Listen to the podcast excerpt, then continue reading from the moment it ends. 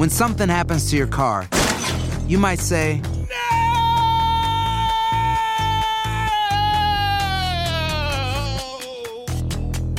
My car. but what you really need to say is something that can actually help. Like a good neighbor, State Farm is there. And just like that, State Farm is there to help you file your claim right on the State Farm mobile app. So just remember, like a good neighbor, State Farm is there. State Farm, Bloomington, Illinois. No hay nada como un teléfono nuevo. Y si quieres uno ahora, aprovecha la oferta de Boost para estar conectado con los tuyos. Cámbiate a Boost Mobile y llévate un Samsung Galaxy A15 5G gratis. Boost tiene las redes 5G más grandes del país, con máxima señal, para que sigas tus sueños sin miedo al éxito. No esperes, visita ya tu tienda Boost Mobile local y llévate tu Galaxy A15 5G gratis. Solo en un Boost Mobile cerca de ti. Oferta por tiempo limitado, solo clientes nuevos. Requiere suscripción al servicio, un dispositivo por línea, impuestos adicionales. Aplican otras restricciones. Visita una tienda para detalles.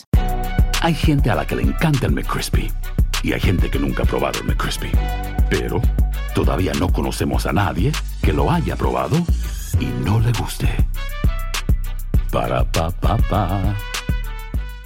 ¿No se merece tu familia lo mejor? Entonces, ¿por qué no los mejores huevos? Ahora, Egglands Best están disponibles en deliciosas opciones. Huevos clásicos, de gallina libre de jaula y orgánicos de Egglands, que ofrecen un sabor más delicioso y fresco de granja que le encantará a tu familia. En comparación con los huevos ordinarios, Egglands Best contiene la mejor nutrición como 6 veces más vitamina D, 10 veces más vitamina E y el doble de omega 3 y B12. Solo Egglands Best. Mejor sabor, mejor nutrición, mejores huevos. Visita egglandsbest.com para más información. Este es el planteamiento. Dos primas aparecen en su tina en estado de profunda descomposición. Se dice que por el estado de los cuerpos llevan seis semanas de haber perdido la vida, pero sus conocidos afirman haberlas visto dos días antes de que ambos cuerpos fueran encontrados. ¿Es este un brutal homicidio o un ritual paranormal? ¿Cómo resuelve el juez Raúl Casal un misterio tan macabro? Esta es la pregunta que plantea la primera temporada de Crímenes Paranormales, un podcast que narra a profundidad y con fino detalle historias de true crime y de ficción que ciertamente nos quitan el aliento. Esta serie está narrada nada más y nada menos que por Saúl Lizazo, que para muchos de nosotros es piedra angular de la actuación y la locución. Yo les recomiendo con mucha emoción esta serie que les aseguro no los va a dejar indiferentes. Escuchen Crímenes Paranormales en la app de Euforia y en todas las plataformas de podcast. Estás a punto de escuchar Enigmas sin resolver. No te olvides de buscarnos en nuestras redes sociales, Instagram y Facebook y YouTube en la página de Euforia Podcast y de escucharnos en la app de Euforia o donde sea que escuches tus podcasts. Advertencia. Este programa contiene casos de crimen, apariciones, misterio, conspiración y violencia. El contenido de estas piezas puede ser sensible para algunos miembros del público. Aconsejamos discreción.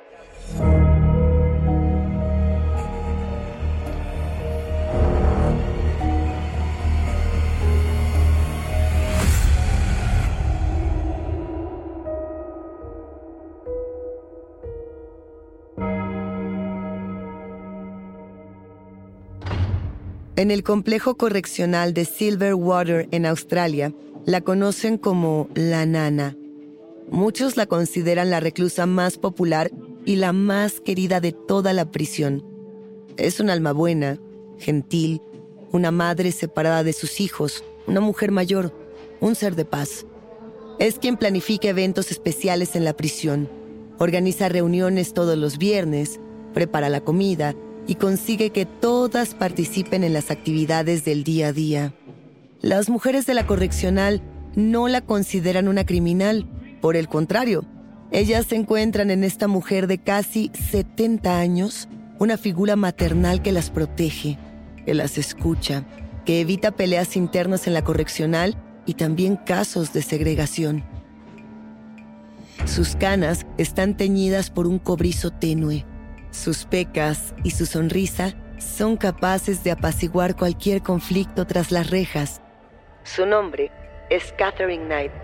Y contrario a lo que puedan imaginar, lleva más de 20 años presa por haber apuñalado 37 veces, desollado, decapitado, cocinado y canibalizado a su esposo.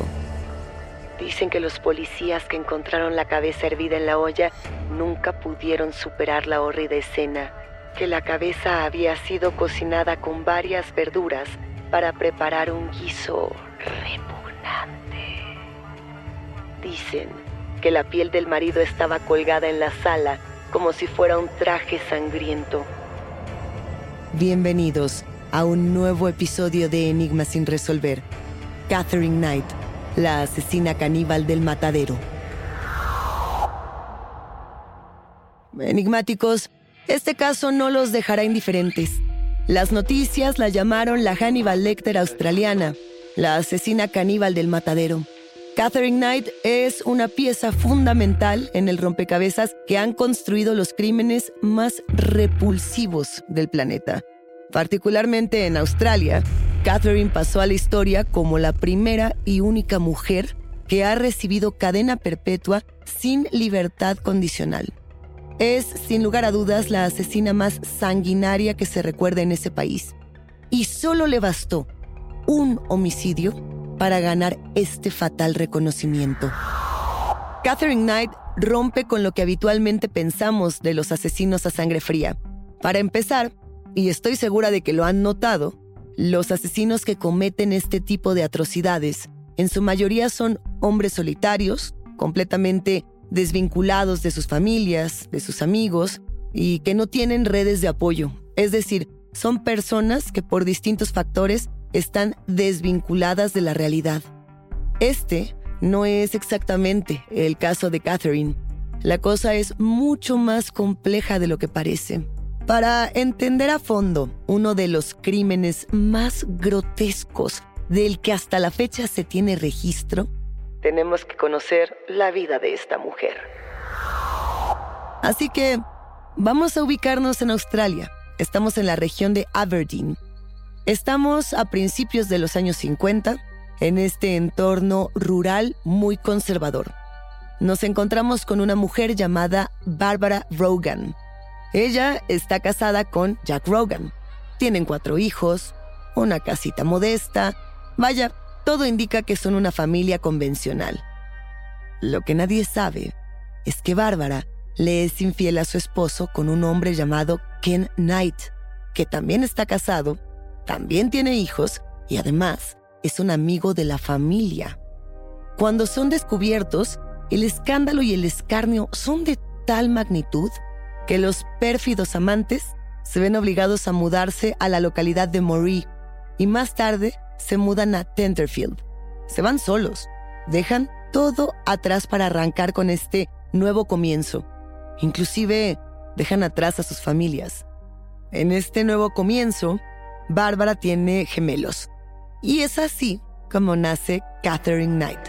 Ella nace el 24 de octubre de 1955 hija de una pareja señalada y rechazada por la sociedad desde su nacimiento.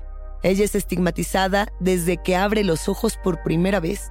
Con el paso del tiempo, todo parece mejorar, pero a los pocos años del nacimiento de la protagonista de nuestro caso, llega la primera muerte. Así es, Jack Rogan, el ex esposo de Bárbara, muere en 1959 y los hijos que se habían quedado con él se mudan ahora con la familia Knight, cosa que desestabiliza toda la dinámica familiar. La pequeña pasa mucho tiempo jugando sola con sus muñecas. Ama los animales y aunque no se le permite tener mascotas porque su padre tiene galgos que son muy agresivos, ella recoge perros callejeros heridos, pajaritos pequeños y otro tipo de especies. Los lleva a casa y los cuida durante unos días antes de volver a dejarlos en libertad. Solo es cercana a su tío Oscar Knight y a su hermano gemelo. El entorno a su alrededor es completamente hostil. Sus familiares abusan de ella. Su padre es alcohólico y abusa sexualmente de su madre numerosas veces durante el día. Su madre además habla de estos abusos sin tapujos, como si su hija fuese mucho mayor le expresa de manera frecuente lo mucho que aborrece tener sexo con hombres, pero también le dice que ella tiene que hacer lo que los hombres le digan sin quejarse. Cuando su tío Oscar se quita la vida en el año 1969, algo en Catherine se apaga para siempre. A veces dice que el fantasma de su tío la visita, pero ella está completamente sola. La familia se muda de regreso a Aberdeen ese mismo año. Catherine, que era conocida como esta chica agradable, de cabello cobrizo, con estas pecas enmarcándole el rostro, ahora se ha vuelto cada vez más aislada, cada vez con más emociones contenidas, como si fuera una olla express. Al poco tiempo, comienza a tener ataques de ira por asuntos menores. Abandona la escuela secundaria Muswellbrook cuando tiene 15 años.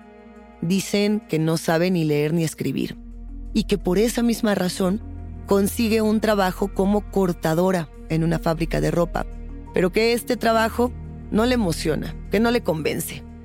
Sin embargo, al año siguiente, Catherine consigue un puesto en el matadero local y ella comienza cortando los despojos de los animales, familiarizándose con el olor de la carne, la sangre y la muerte. ¿Y qué creen? Le encanta. Ella dice que es el trabajo de sus sueños. Su entusiasmo es tal, enigmáticos, que al poco tiempo es ascendida a deshuesadora. Bueno, con decirles que en el matadero incluso le regalan su propio juego de cuchillos de carnicero, que ella cuelga con mucho orgullo sobre su cama para tenerlo a la mano si es que lo necesita. O es lo que dice. ¿Ustedes tendrían cuchillos sobre su cama por si acaso? Vamos a detenernos un momento aquí, porque aquí hay un par de cosas interesantes con respecto al perfil de Catherine Knight. ¿Adivinan ustedes quién trabajaba también en ese matadero? Así es, su padre. Pensemos por un momento en las implicaciones de una decisión de vida tan radical como elegir trabajar en un matadero, en el mensaje que elegimos darle a la sociedad. ¿Sería esta una manera de Catherine para intentar complacer a su padre? ¿O sería quizá su manera de parecerse a él con tal de no ser su víctima? Cuando revisamos la prensa de aquel entonces, encontramos que muchos medios enfatizan el hecho de que Catherine era tan obscena y despiadada como cualquier trabajador masculino, que ella experimentaba placer al cortar la carne, los miembros, que se sentía orgullosa de dedicarse a una profesión tan, entre comillas, de hombres. Si bien tenemos frente a nosotros a una mujer que ya desde ahora anticipamos será una asesina despiadada, yo me pregunto, y creo que aquí está el enigma de este caso, si realmente se le permite expresar su feminidad, o si Catherine ha tenido que masculinizarse con tal de mimetizarse para protegerse de lo que ella entiende que representa lo masculino, que en este caso sería el acoso, el abuso, la violación, la violencia, los insultos e inclusive la traición. Esos son sus modelos masculinos. Hablemos entonces de los hombres en la vida de Catherine. Primero, conocemos a David Kellett. David es un hombre alcohólico que conoce a Catherine en 1973. Es un compañero del matadero. Ambos violentos, ambos abandonados a su suerte. Catherine se casa con David al año siguiente y cuentan que la turbulenta pareja llega al servicio de bodas en una motocicleta. Cuentan que desde ese momento, desde que llegan a la boda, los dos ya están bastante ebrios. Les voy a compartir las palabras que la propia madre de Catherine, Bárbara, le dice a David después de la ceremonia. Son las siguientes. Será mejor que no le despegues la mirada a esta niña o te matará. Nunca pienses en engañarla, porque ella te quitará la vida. Ahora, imaginemos esta escena, enigmáticos. Catherine tiene 18 años, acaba de casarse. La fiesta termina y durante su noche de bodas, ella enfurece cuando David se queda dormido luego de tres rondas de sexo. Lo observa fijamente. Lo escucha respirar en paz. Espera el momento en el que su aliento se vuelve más profundo y se adentra en el sueño. Y entonces, Catherine aprieta con ambas manos su cuello, cada vez más fuerte. David despierta Intenta quitársela de encima. Ella se detiene. No lo mata. Ustedes, ¿qué harían si esto les ocurriera en su noche de bodas? Evidentemente, este es un matrimonio muy violento. Catherine golpea a David con sartenes, le quema la ropa, los zapatos, bueno, inclusive le genera una fractura de cráneo grave. Con decirles que la policía quiere detener y acusar a la joven esposa, pero ella logra convencer a David de retirar los cargos. En fin, ambos tienen una hija llamada Melissa Ann. Y sin embargo, a los pocos días del nacimiento, David Kellett se da cuenta de que no puede ni podrá entender o frenar los arranques de ira de su flamante esposa, y se escapa a Queensland con otra mujer, abandonando a su hija recién nacida con una persona que a todas luces está fuera de sus casillas. Luego del abandono, Catherine se interna en el hospital St. Elmo en Tamworth. Le diagnostican depresión posparto y pasa varias semanas intentando sanar. Cuando ella es dada de alta, coloca a su hija Melissa, de dos meses, una bebé, en las vías de un tren, poco antes de la hora prevista para que el tren pasara por ahí. Dicen que luego de abandonar a su hija en las vías del tren, roba un hacha, se va de regreso a la ciudad y amenaza con matar a quien se le ponga enfrente. Afortunadamente, un hombre rescata a la pequeña Melissa Ann de esta muerte desgarradora.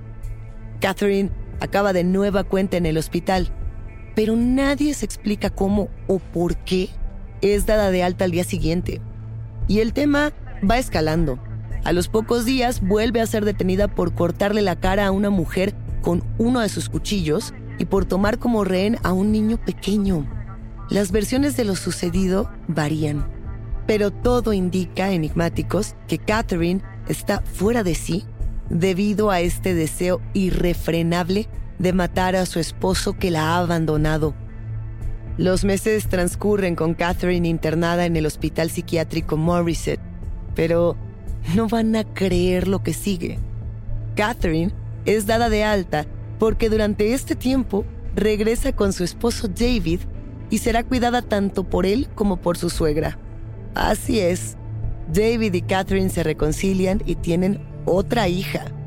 Pasan algunos años juntos y finalmente la relación colapsa. Apasionada aún por la carne y la muerte, Catherine se divorcia y regresa a trabajar al matadero.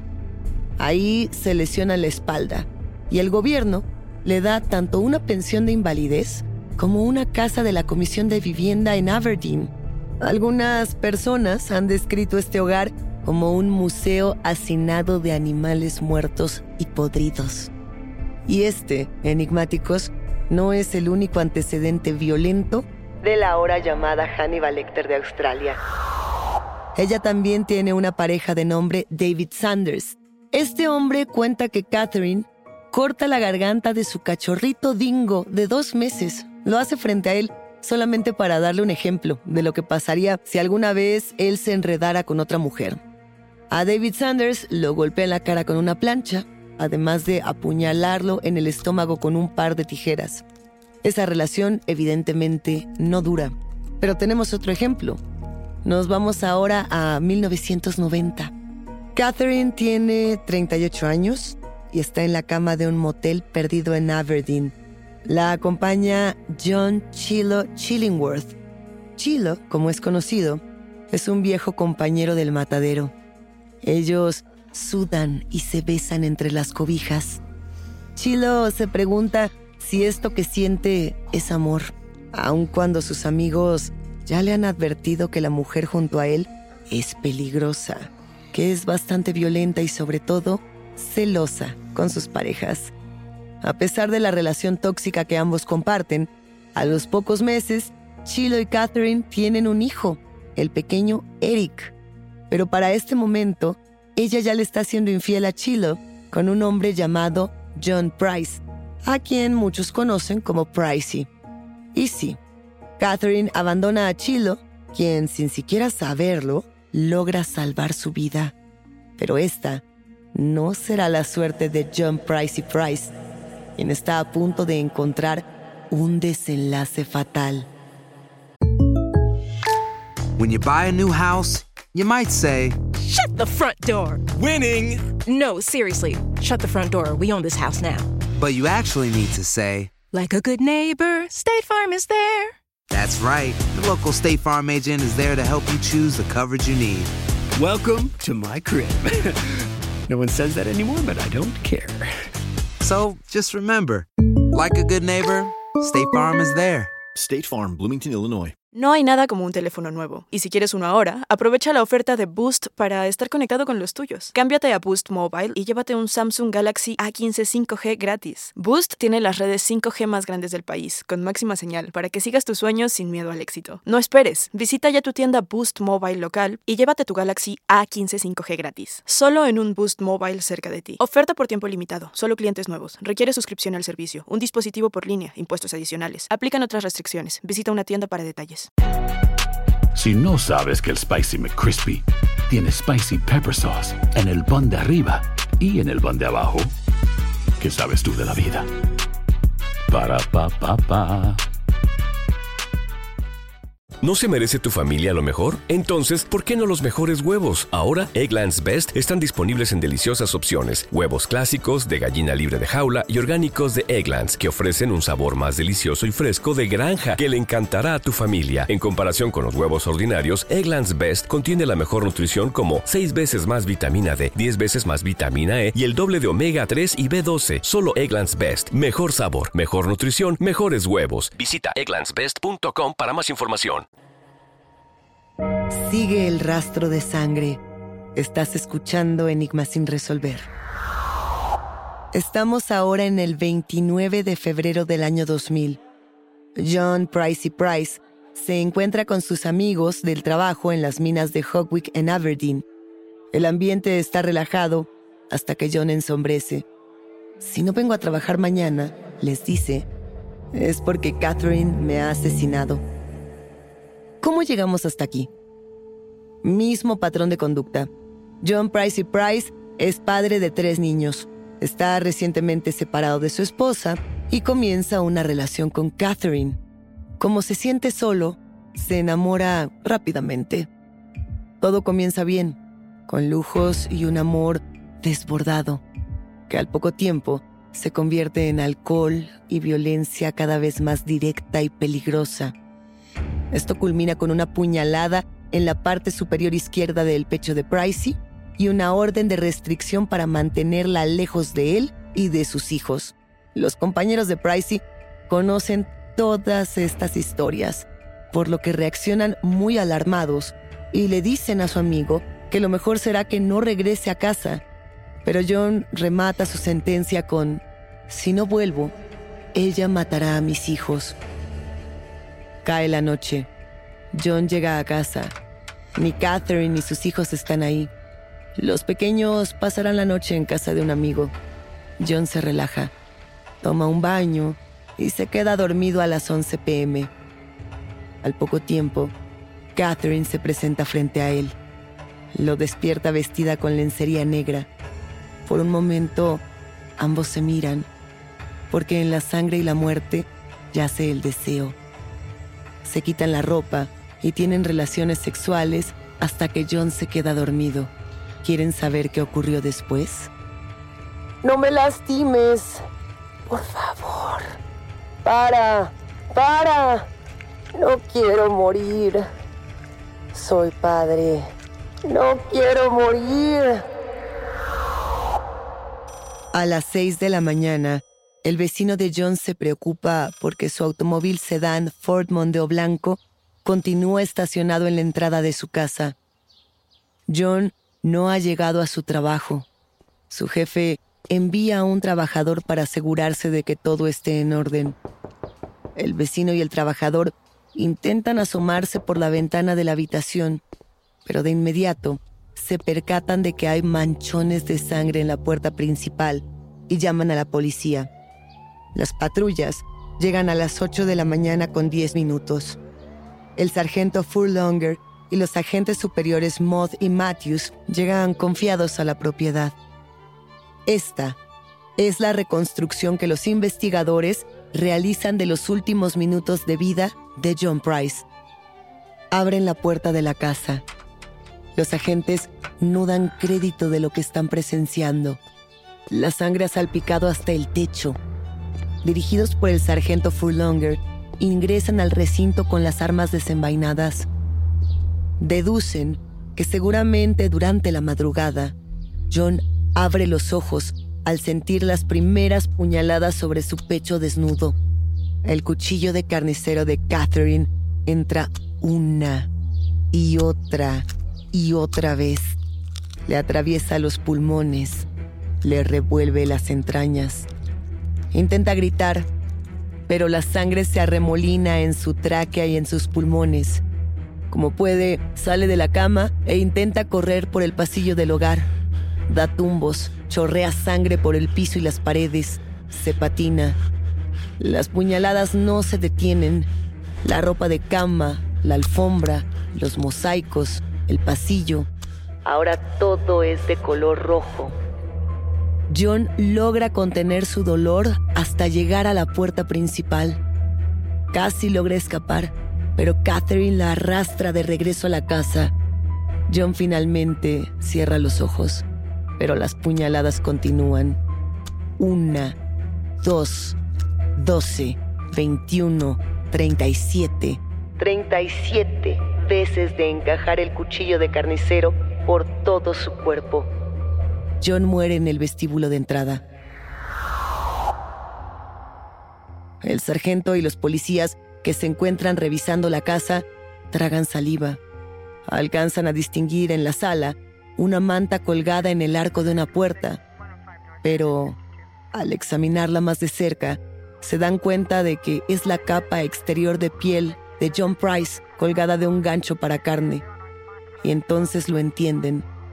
Catherine experta en sangre, en cadáveres animales, en taxidermia y cortes, trabajadora ejemplar del matadero, ha removido la piel de su pareja en una sola pieza. Lo ha despellejado completamente.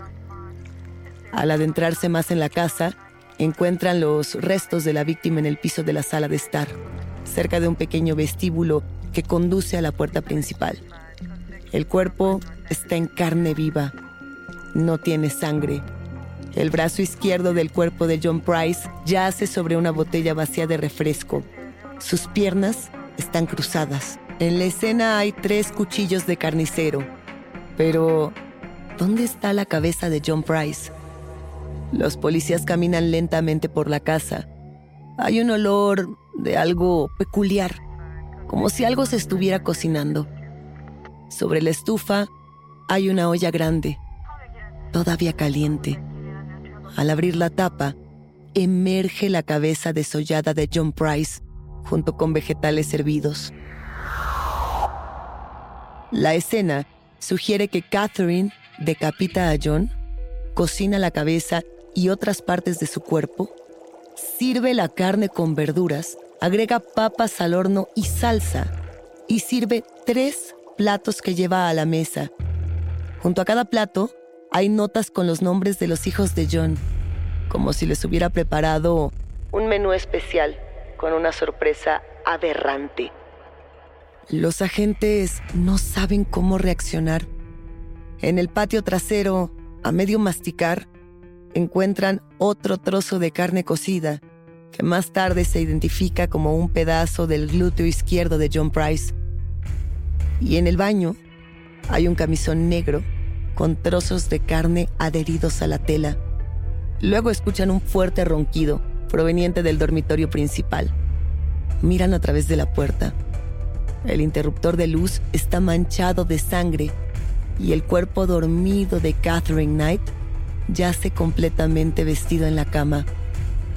Como pueden la despiertan y en ese momento es detenida, pero la hórrida escena quedará en la memoria de las autoridades para siempre. Sé que están esperando un desenlace que calme la repulsión. Del juicio, enigmáticos, no hay mucho que decir. Los abogados de defensa de Catherine afirman que ella no recuerda el crimen, que había consumido drogas, particularmente antidepresivos, con los que probablemente había intentado quitarse la vida. Pero el equipo toxicológico forense del caso determina que todo esto es falso que si bien Catherine había consumido antidepresivos, en realidad no había intentado quitarse la vida. sino que lo había combinado con un antihistamínico que la mareó y por eso quedó noqueada, profundamente dormida. Los análisis psicológicos determinan que Catherine estaba plenamente consciente de lo que estaba haciendo durante las 37 puñaladas, el desollamiento, la cocción de la cabeza de su esposo y todo lo demás. Determinan que la prisionera no califica para misericordia porque no ha expresado en ningún momento sentimientos de culpa o de remordimiento. Inclusive se dice que Catherine experimentó placer y satisfacción con el asesinato y que si es liberada, representa una seria amenaza para la seguridad de la sociedad. El juez de la Corte Suprema de Nueva Gales del Sur en Australia, Barry O'Keefe, condena a Catherine Knight a cadena perpetua el 8 de noviembre de 2001. Y desde entonces, enigmáticos, Nana, la mujer más querida del complejo correccional de Silverwater, organiza eventos especiales, ayuda y da consejos a las mujeres que se encuentran recluidas. Es como si fuera la abeja reina de la prisión. Organiza reuniones de los viernes, hace que todas se sientan integradas y en un entorno incluyente. Y sobre todo, prepara la comida que todas degustan día a día. Buen provecho. Hasta aquí llegamos con este caso por ahora. Yo soy Luisa Iglesias y ha sido un macabro placer compartir con ustedes, enigmáticos. Gracias por escucharnos y no se olviden de suscribirse o de seguir el show para no perderse ningún misterio. Recuerden que pueden escucharnos a través de la app de Euforia, la página de YouTube de Euforia Podcast o donde sea que escuchen sus podcasts. Nos encontraremos en el próximo episodio de Enigmas sin resolver.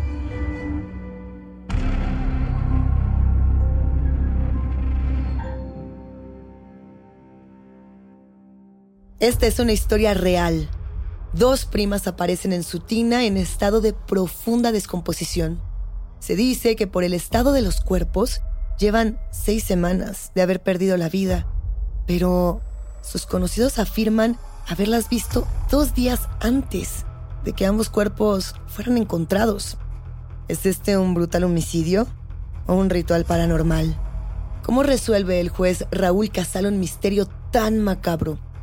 Esta es la pregunta que plantea la primera temporada de Crímenes Paranormales, un nuevo podcast que narra a profundidad y con fino detalle historias que ciertamente nos quitan el aliento. Esta nueva serie está narrada nada más y nada menos que por Saúl Izazo, que para muchos de nosotros es piedra angular de la actuación y la locución.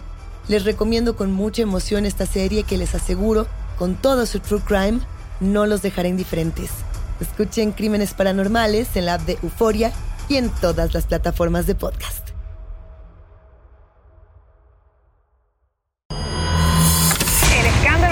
De Gloria Trevi es cada día más grande y parece no tener fin. Soy María Raquel Portillo. Fui ese rostro pálido y sin voz que el mundo vio en las escenas del mayor escándalo del entretenimiento de las últimas décadas. No vengo a contar mi versión, vengo a contar mi historia. Ya es hora de abrir la boca. En boca cerrada. Escúchalo en tu plataforma de podcast favorita. No hay nada como un teléfono nuevo, y si quieres uno ahora, aprovecha la oferta de Boost para estar conectado con los tuyos. Cámbiate a Boost Mobile y llévate un Samsung Galaxy A15 5G gratis. Boost tiene las redes 5G más grandes del país, con máxima señal, para que sigas tus sueños sin miedo al éxito. No esperes, visita ya tu tienda Boost Mobile local y llévate tu Galaxy A15 5G gratis. Solo en un Boost Mobile cerca de ti. Oferta por tiempo limitado, solo clientes nuevos. Requiere suscripción al servicio, un dispositivo por línea, impuestos adicionales. Aplican otras restricciones. Visita una tienda para detalles. Si no sabes que el Spicy McCrispy tiene Spicy Pepper Sauce en el pan de arriba y en el pan de abajo, ¿qué sabes tú de la vida? Para, pa, pa, pa.